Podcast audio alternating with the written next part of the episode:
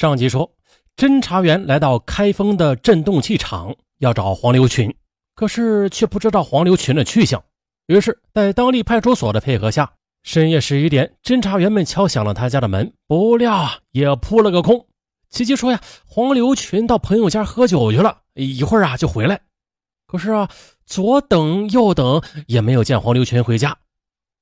一位侦查员出门想看看动静，发现了。黄刘群家门口停着一辆自行车，顿觉蹊跷啊，便叫黄七辨认，证实了啊，这黄刘群就是骑着那辆车出去喝酒的。可是这车在人不在啊，侦查员更添疑云。当下的便对黄七进行了询问。据其妻张玉梅回忆说，一九八五年春末夏初的一天。黄刘群从湖北带回来过一男一女的两个生意人，并且在家住过一宿。男的二十多岁，好像是姓金；女的三十来岁，呃，记得他姓张，呃，叫张啥珍，啊，中间那个字啊啊忘了。但是啊，他妈叫刘秀英，听说啊，她是在沙市的一个医院的幼儿园当幼师。那他妈妈的名字你怎么记得这么清楚啊？侦查员不觉诧异的问。张玉梅回答说：“呀，因为俺的妈也叫刘秀英啊，一个字儿也不差。哎呀，没想到啊，黄刘群没有厚道，却又牵出个刘秀英。于是通过查户口，又查出了二十四个叫刘秀英的，但是均与此案无关。啊，又跑到了沙市所有的医院，终于的在夕阳西下时，从二医院下班的人流中找到了要找的第二十五个刘秀英。”五十多岁的刘秀英不愧是当干部的，在得知对方的身份后，毫不拘束的和侦查员边走边聊：“哈，我有五个孩子，三女两男。大女儿叫张秀珍，今年三十八岁，是沙市绒布厂的职工；二女儿叫张国珍，三十二岁，在金沙棉纺厂当工人；三女儿叫刘秀英。”还没说完呢，侦查员们是越听越兴奋了，差点将“找到了”三个字给说出来。他想啊，这河南开封黄刘群的妻子张玉梅不是说过，到他家的女人就叫那张啥子珍吗？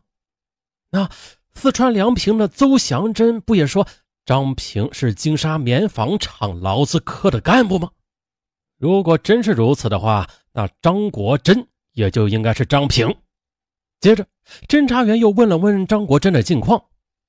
刘秀英说：“啊，这国珍呢，已经离婚好几年了。”由于有病啊，很长时间没有上班，一直是在家吃劳保的。最近他的情绪又不太好，和姐姐一起外出了。经调查，张国珍确实已于九月七八号外出，有作案时间。难道他是畏罪潜逃了吗？于是，侦查员们又带上张国珍的照片，再次上河南下四川，请黄刘群的妻子张玉梅和死者雷发玉的丈夫邹祥珍等人辨认。啊，那时候的网络不发达。也无法传照片，确实的，办个案挺辛苦的。啊，侦查员们亲自的带着照片去辨认，结果令侦查员们大所失望。张国珍不是张玉梅见到的那个叫张啥珍的女人，也不是邹祥珍见过的那个张平。哎呀，刚刚发现的线索，顷刻之间又被切断了，无疑是给侦查员们浇了一瓢凉水呀！啊，使他们从一时的冲动中冷静下来。尽管张国珍可能确实未去过四川当阳、开封，但他的作案嫌疑啊，并不是能完全排除。那么，谁又是真正的张平呢？侦查员们很快又想到了张国珍的姐姐张家珍。据沙市绒布厂的保卫干部反映啊，张家珍在厂里表现很不好，爱打扮，啊，近年来啊也是长期的请病假，有班不上。于是啊，侦查员们又找到了张家珍的母亲进行询问。了解到了，九月四日晚上八时许，张国珍在母亲家看电视，其姐姐张家珍突然找到他，两人在一起嘀咕了一会儿，张家珍呐就把张国珍给拉走了。张家珍在沙市电冰厂工作的弟弟反映，一九八六年夏天，他在沙市新桥一带看到姐姐与一个男的在一起，说是做一笔玛瑙生意。后来呢在江陵街上也看到姐姐和那个男的摆摊卖跳刀。我听到男的吆喝，好像是四川口音。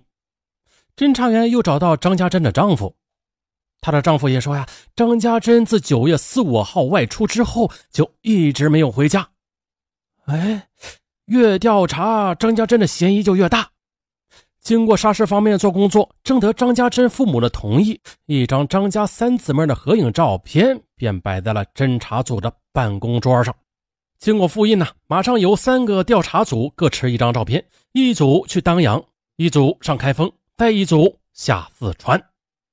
很快的，来到了梁平。邹祥珍见过那张合影，立即指着中间的张家珍说：“哎，他就是张平。”还有。开封的黄柳群的妻子和当阳的金天成也毫不含糊地确认了，照片上的张家珍就是他们见过的那个操着沙市口音的女人。张平现出原形，使侦查工作有了重大突破。可，谁是胡远祥呢？为了解开这个谜，侦查组决定继续通过张家珍的社会关系打开缺口。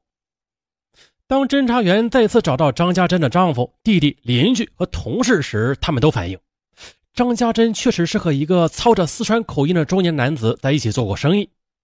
那男子的体貌、年龄吧，与胡远祥相似。至于是不是叫胡远祥，那谁也拿不准。一连几天的侦查工作进展都不大。十月八日。当侦查员们继续调查走访时，没想到张家珍的爱人的妹夫彭延兵却提供了一条很有价值的线索。他说的：“一九八七年十月的一天呢，张家珍带着一个三十多岁的男人找到他，要联系购买一批自行车。我当即给沙市自行车厂经销部的刘德振写了一个便条。后来听说啊，刘德镇帮他们解决了三百辆。”紧接着，侦查员又到沙市自行车总厂的经销部找到了刘德镇。刘回忆说：“确实有此事。当时呢，那个男的说是河南周口五交化公司的，看起来三十多岁，呃，中等个头，比较壮实，好像啊还签了一份购销合同的。这合同上还有那个人的亲笔签名呢。”刘德振找出那份合同，啊，上面的签名正是胡元祥。合同书下边还附有一份1987年10月27日河南周口五交化公司林东喜购自行车三百辆的产品销售储运通知单。啊！侦查员们如获至宝，当夜的便乘火车赶赴河南周口市。在周口市公安局的协助下，侦查员们又很快的从五交化公司找到了业务联系人李东喜和李月。1987年10月。胡远祥确实帮他从沙市联系了三百辆自行车，事后啊还付给两千元的好处费。记得胡远祥当时说过，他有一个叫做王亚东的战友，在湖口地区外贸局工作。侦查员们抱着最后一线希望，在周口外贸车队又找到了王亚东。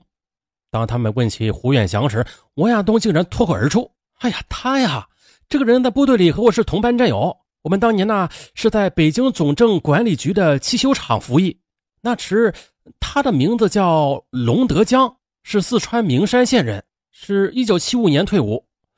在一九八七年十月份那天，他带着一个女人突然来周口找我，并说啊他改名叫胡远祥了。